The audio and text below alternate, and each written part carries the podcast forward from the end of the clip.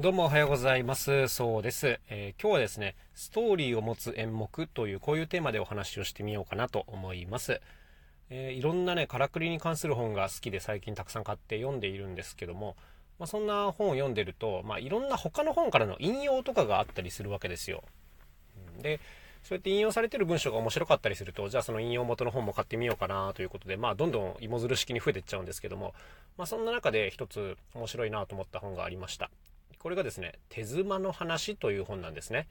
えー、手妻というのは、えー、まあ、手足の手に、えー、妻、え夫と妻の妻ですね。えこれで手妻と読むんですけども、まあ、すごく雑に言ってしまえば、言ってしまえば、まあ、日本式マジックということですよね。え洋風マジックではなく日本風マジックと。日本風じゃないですね。日本式マジックですね。はい。で、歴史あるものなんですけども、まあ最近この手妻っていうのは結構やっぱりやる人が少なくなっているのかなという印象でございますが、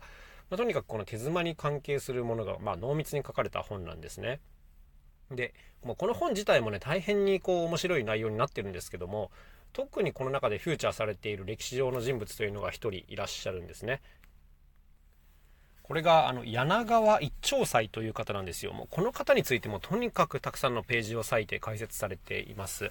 でこの柳川一長斎さんは、まあ、いろんな芸をやられる方なんですけども、まあ、その中でも一つ伝説的な芸があるということですね。これがですね、まあ、紙で折った蝶を飛ばす手妻という感じなんですよ。はい。まあ、あの、何ていうんですかね、演目名はなんかいろいろな言い方があるらしいです。あの、浮かれの蝶とか、蝶の戯れとかですね。あと、全然別の言い方だと、胡蝶の舞っていうものがあったりとかするらしいんですけども、まあ、この辺りの正確な呼び名はさておいて、まあ、とにかく、こう、紙で小さな蝶を折って、で、それをこう、扇子の葵で飛ばすという、こんな芸なんですよ。で、これだけ聞くと何が面白いのか全然わかんないですよね。で、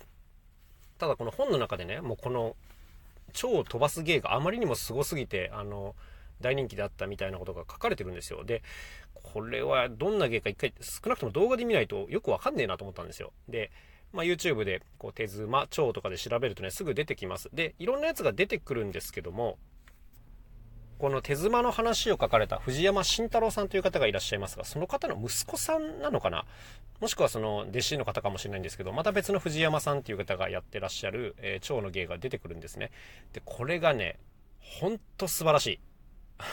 まあ、もちろん柳川一丁祭ではないんですよ。だから当時どういうものが行われてたのか分かりませんが、まあ、それにしてもね、この芸はね、ほんと素晴らしかったんですよ。うん、なんかここでこう言葉で説明するのもまあ野暮だなというふうに思うんですけど、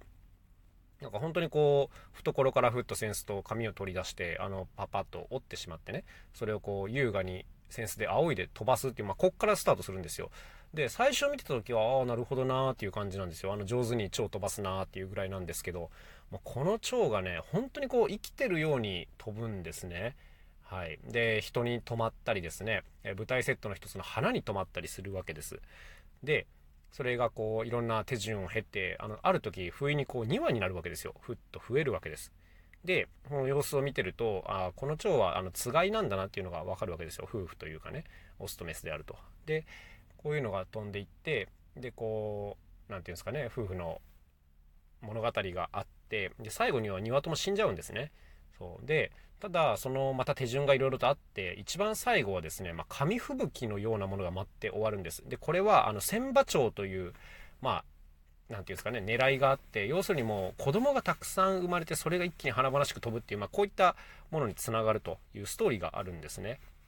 で、本当にこれが、あの、見事で、手順とか、この一つ一つの芸のレベルの高さがね、で、うわっと思っちゃったんですよ。で、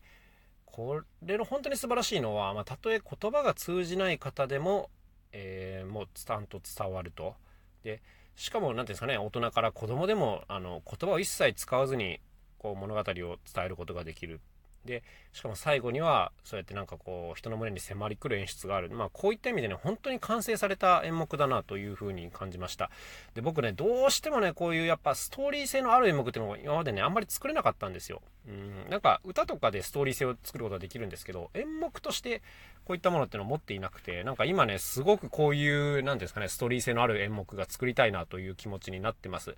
で、まあ、この柳川一丁斎の芸っていうのはもちろん手妻の演目なんですけども、音楽で言うとね、やっぱこれ僕の師匠でもある山口智さんがやってらっしゃった演目があって、これが本当に良かったんですけどね、楽園っていう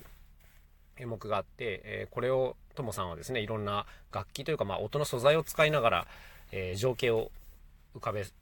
浮かび上がらせるっていうことをやってらっしゃって、これも本当素晴らしかったんです。でも、こういうのにね、めちゃめちゃ今心が傾いてて、なんかこう、ストーリー性のある演目っていうのを作れないかなということでね、今いろいろ考えている段階ということですね。まあ、あの、今日伝えたかったのは、この手妻の蝶が飛ぶ演目、マジで素晴らしいので、皆さんぜひ見てくださいというところです。はい。では今日も一日頑張っていきましょう。また明日お会いしましょう。さようなら。そうでした。